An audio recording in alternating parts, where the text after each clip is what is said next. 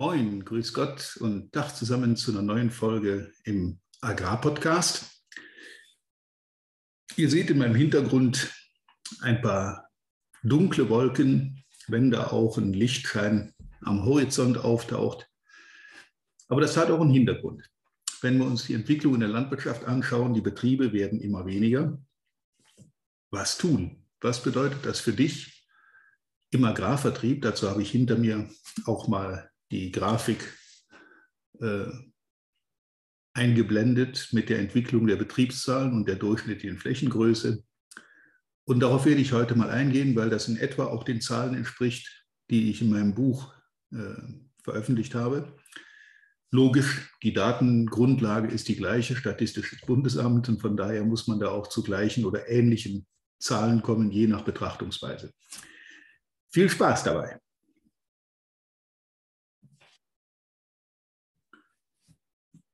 Die Zahlen sind nicht wirklich erfreulich. Je nachdem, aus welchem Blickwinkel man das betrachtet, werden unsere Kunden offensichtlich immer weniger.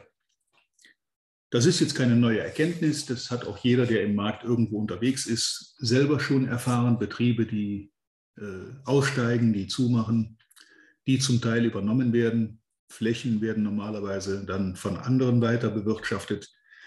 Tierbestände werden, zumindest bisher, wurden Tierbestände übernommen.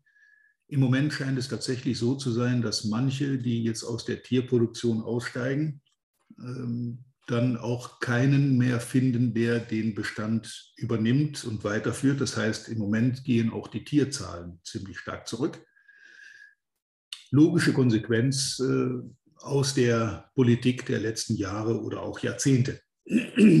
Jetzt kann man darüber jammern, man kann das alles bedauern, dass das so ist. Das ist auch so, dass nicht unbedingt erfreulich ist, wenn es immer weniger äh, Kunden in einem Markt gibt. Die Kundenanzahl nimmt ab. Und damit verstärkt sich natürlich automatisch der Kampf um die, die noch überbleiben. Also der Wettbewerb wird härter im Agrarsektor, aber in vielen anderen Bereichen auch. Und dem muss man Rechnung halten ich habe in meinem Buch Zahlen nachvollzogen seit 1900, ich glaube 50 oder 60. Hier in dieser Grafik, die ihr hinter mir seht, fängt es an bei 1995. Da hatten wir noch weit über 500.000 Betriebe. Und seit 95, also in den letzten 25 Jahren, hat sich diese Zahl mehr als halbiert. Wenn man die Grafik aber mal liest, übrigens die Betriebsgröße hat sich seither gut verdoppelt, etwas mehr als verdoppelt, was auch logisch ist. Die übernehmenden Betriebe werden größer und die Anzahl der Betriebe wird geringer. Wenn man sich aber diese Kurve mal ansieht, dann ist auch deutlich erkennbar, dass in diesen fünf Jahresschritten in dieser Grafik die, der Rückgang seit 95 sehr, sehr stark war bis 2005, bis 2010 und von da aus aber etwas abflacht.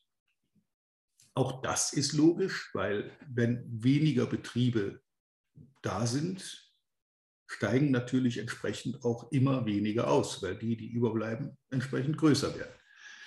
Das heißt, diese Kurve müsste sich nach normalem Dafürhalten weiter verflachen.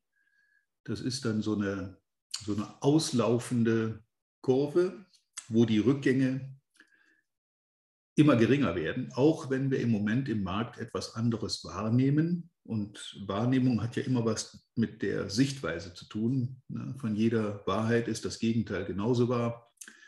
Es kommt darauf an, von welcher Seite man das betrachtet. Jetzt war ich kürzlich auf einer Tagung, wo es auch um die Zukunft der Landwirtschaft geht. Ich bin natürlich immer neugierig, wenn ich da auch Leute Leuten zuhören kann, die zu den Themen was zu sagen haben, um die es geht.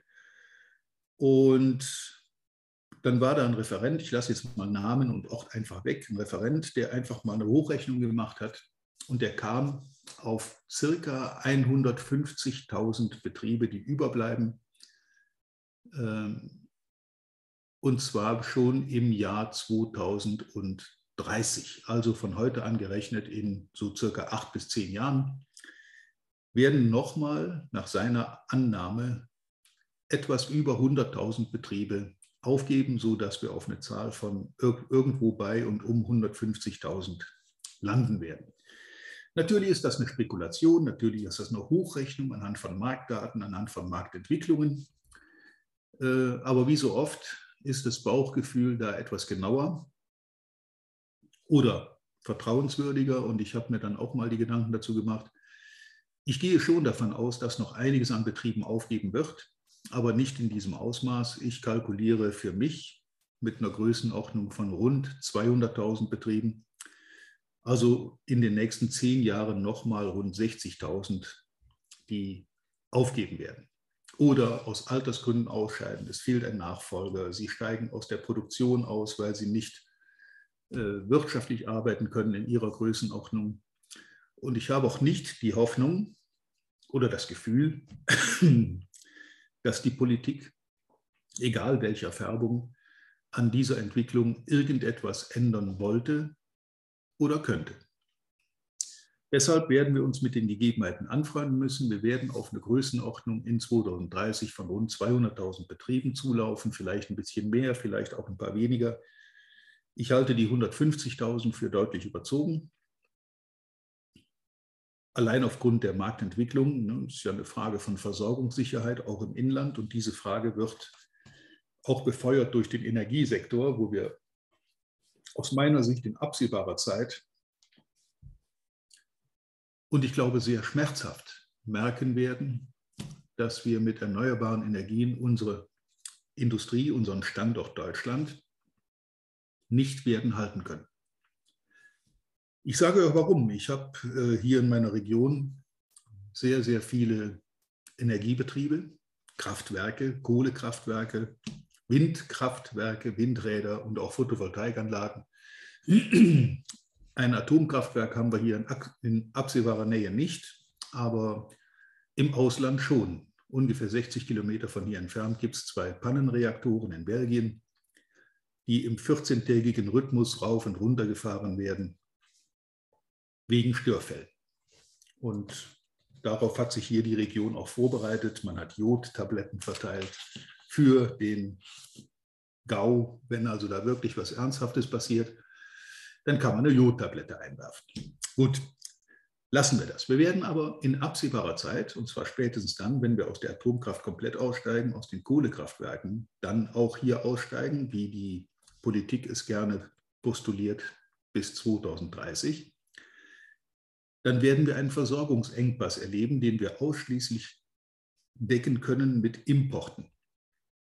So viele Windräder, wie wir bräuchten, um das zu kompensieren, können wir überhaupt nicht in Deutschland aufstellen. Und genauso wenig Photovoltaik. Und auch Gaskraftwerke sind keine Lösung, denn auch da wird fossiler Brennstoff verbrannt. Und wir sind auch da von Importen abhängig. Und um dem Ganzen die Krone aufzusetzen, in meinem Alter, ich bin 59, ich habe eine Menge Freunde hier in der Region, alte Schulfreunde, die ich seit Jahrzehnten kenne, die zum Teil in maßgeblicher Position auch bei den Energiewerken arbeiten. Alle, alle von denen, die sich in meinem Alter etwa befinden, machen sich Gedanken um ihren Ruhestand. Ein Teil davon ist auch schon im Vorruhestand. Bei Konzernen geht das manchmal, dass man da so Aktionen hat, wo die Leute eben ein paar Jahre früher in Ruhestand gehen können. Investiert wird in dem Bereich schon seit einiger Zeit nicht mehr, aber alle Leute und die Mitarbeiter der Energieversorger halte ich für Fachleute, die wissen ja, wovon sie reden. Alle, die ich kenne, haben inzwischen in ihrer Garage, in ihrem Garten irgendwo ein meistens dieselbetriebenes Stromaggregat installiert. Im Sinne von, schaltet ihr ruhig ab, ich sorge für mich und meine Familie, für mein engstes Umfeld einfach selber vor.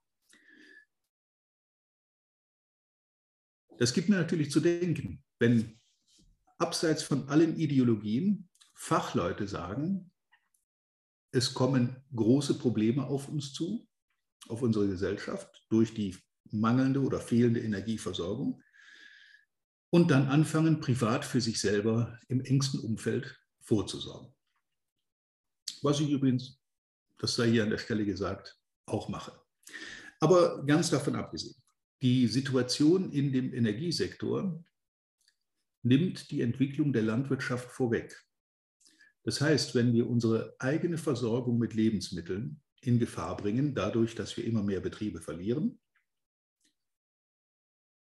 dann werden wir uns von Importen abhängig machen und können die Versorgung der Bevölkerung dann nicht nur mit Strom, sondern auch mit Lebensmitteln selber aus eigener Kraft nicht mehr sicherstellen. Jetzt mag es sein, dass die Leute das erst merken, wenn es richtig wehtut, wenn also das Licht ausgeht oder die Heizung ausfällt oder wenn im Supermarkt eben nicht alles immer jederzeit verfügbar ist, sondern hm, auch mal ein Regal leer bleibt, weil eben der Nachschub fehlt. Das mag alles sein, aber produzieren Lebensmittel und Strom werden wir weiter. Und das ist auch so ein bisschen dieses Licht am Horizont hinter mir, wo ich auch sage, die Leute werden merken, dass das, was sie aus ideologischen, politischen Gründen jetzt verfolgen, nicht nachhaltig und nicht tragfähig ist. Mit dieser Meinung stehe ich nicht alleine, da gibt es eine ganze Menge, auch äh, ausgewiesene Fachleute, die das ähnlich sehen und die sich natürlich Gedanken machen, wie können wir mit einer solchen Situation, unabhängig von der dann herrschenden politischen Führung, dann als Gesellschaft umgehen.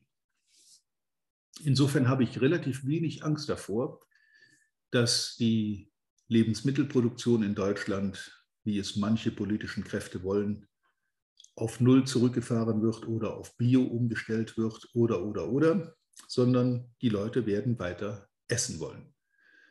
Und nach dem alten Motto Brot und Spiele, solange die Leute was zu lachen haben und genug zu essen, gehen sie nicht auf die Straße, habe ich schon die Befürchtung, wenn es zu wirklichen Versorgungsengpässen kommt, sei es ein Blackout im Strom oder sei es, seien es leere Supermarktregale, dann ist das mit der Ideologie, mit der politischen nicht mehr sehr weit her. Weil dann geht es ans Eingemachte. Deshalb und das, wie gesagt, ist der, der helle Streifen am Horizont. Werden wir uns darauf vorbereiten müssen, wir im gesamten Agrarsektor, in der Produktion, dass wir weiter produzieren müssen, vielleicht mit weniger Betrieben, vielleicht mit größeren Betrieben. Das scheint sich ja dahin zu entwickeln in den letzten Jahrzehnten. Aber produziert wird weiter. Es wird weiter gedüngt, Pflanzenschutz, es werden weiter Tiere gefüttert, es werden weiter Maschinen gekauft, es wird weiter gewirtschaftet. Und die einzige Frage, die du dir stellen musst, ist im Agrarvertrieb, bist du bei den richtigen Kunden richtig aufgestellt?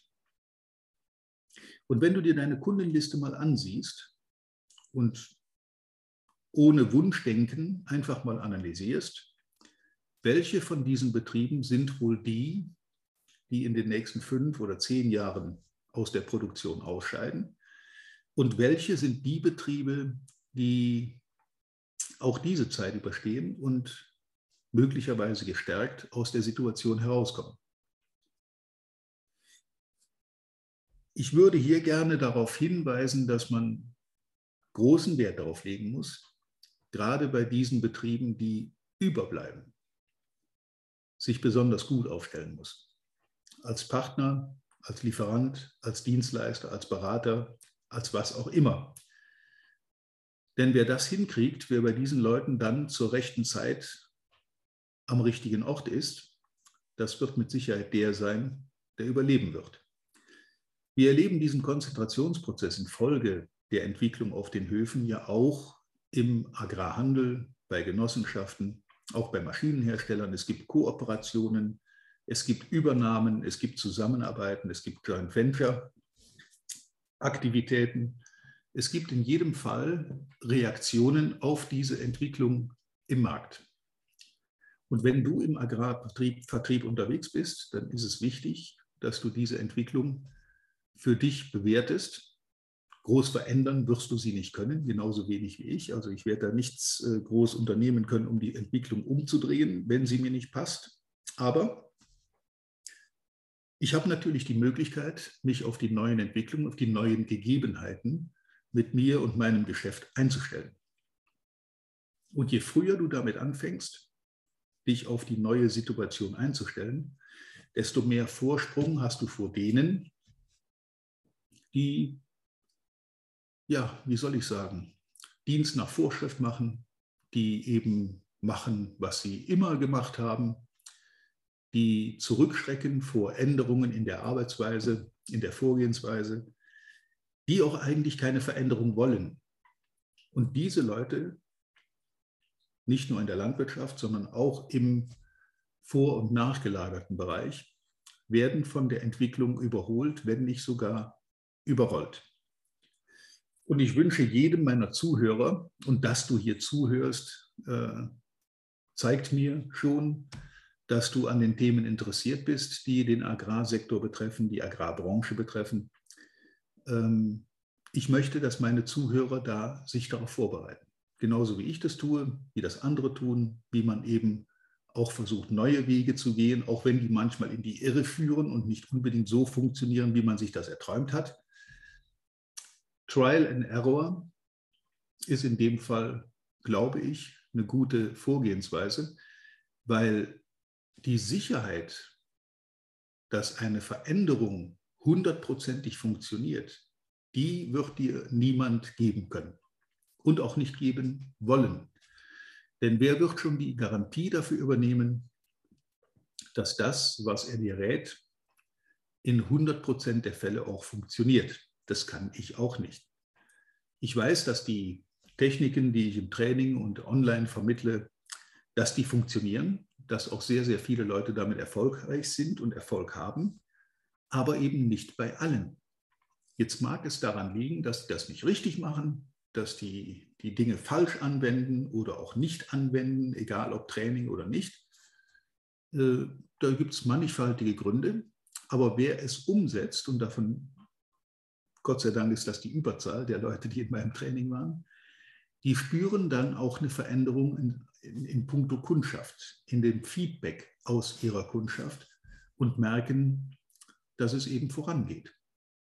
Dass sie anders als viele andere nicht aufgeben, zumachen, aussteigen, sondern wachsen, übernehmen, fusionieren.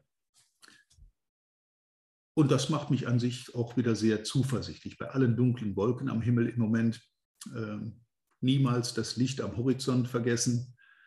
Es entwickelt sich und es entwickelt sich dann in deinem Sinne, wenn du auf dich selber achtest und auf deine deinen Umgang mit der Situation und auch bereit bist, die eine oder andere Veränderung in deiner Arbeitsweise anzunehmen und konsequent umzusetzen. Dann kannst du dir fast sicher sein, dass du zu den ja, wenigen Gewinnern in diesem Spiel gehörst. Und letzten Endes kommt es darauf an, wir arbeiten alle irgendwo in wirtschaftlichen Unternehmen, deren Zweck und Ziel es ist, Gewinn zu erwirtschaften, um Investitionen zu ermöglichen, um weitere Entwicklungen zu finanzieren. Und wer damit aufhört, der steigt am besten aus, je früher, je besser. Und nicht wie viele Betriebe, Landwirte, die so lange weitermachen, bis die Schuldenlast ihren Wert, ihren Betrieb bei weitem übersteigt und sie dann nur noch mit großen, großen Verlusten aussteigen können und am letzten Endes nur noch Schulden überbleiben von dem, was sie sich irgendwann mal erhofft oder aufgebaut haben. Wenn also die Entscheidung fällt, auszusteigen, dann ist es für diese Betriebe besser, heute als morgen den Schritt zu machen. Wenn aber die Entscheidung heißt, ich investiere, wachse weiter und ich gehe nach vorne, dann ist es ebenso besser heute als morgen zu investieren. In diesem Sinne sollen die Zahlen uns jetzt nicht in Trübsal bringen, sondern zum Nachdenken anregen und aus diesem Nachdenken zur Reflexion und aus der Reflexion zur Zuversicht. Ich wünsche dir in jedem Fall viel Erfolg dabei viel Spaß beim Entdecken neuer Möglichkeiten, neuer Wege. Gerne auch mal im Austausch, im Feedback mit mir. Melde dich, dann können wir dazu gerne mal ein Gespräch führen. Ja, und wie immer an dieser Stelle reiche Ernte bei allem, was du anfängst. Bis zum nächsten Mal. Vielen Dank, dass du heute wieder dabei warst. Wir hoffen, du hattest genauso viel Spaß wie wir. Wenn dir gefallen hat, was du gerade gehört hast, dann war das erst der Anfang. Denn auf walter-peters.de-termin erhältst du kostenlos und unverbindlich ein Beratungsgespräch mit Walter. In diesem 30-minütigen, völlig kostenfreien Erstgespräch erarbeitet Walter mit dir einen Schritt-für-Schritt-Plan, den du direkt anwenden kannst. Du lernst zum Beispiel, wie du deinen Umsatz innerhalb weniger Wochen deutlich steigerst, wie du mehr Neukunden für dich gewinnst und deine Verkaufsgespräche erfolgreich abschließt. Da Walter immer nur eine begrenzte Zahl von Anfragen bearbeiten kann, warte nicht zu lange. Denn Fakt ist, wer weiterkommen will, braucht einen Experten. Walter hat mit über 40 Jahren im Vertrieb und 15 Jahren als Trainer schon zahlreichen erfolgreichen Unternehmen dabei geholfen, ihre Umsätze massiv zu steigern und Kundenverhandlungen deutlich zu vereinfachen. Wenn du also wissen willst, ob du für ein Erstgespräch in Frage kommst, geh auf walter-peters.de-termin und fülle das Formular aus. Bis zum nächsten Mal bei Erfolgreich im Agrarvertrieb, der Agrarpodcast. Wir wünschen dir reiche Ernte.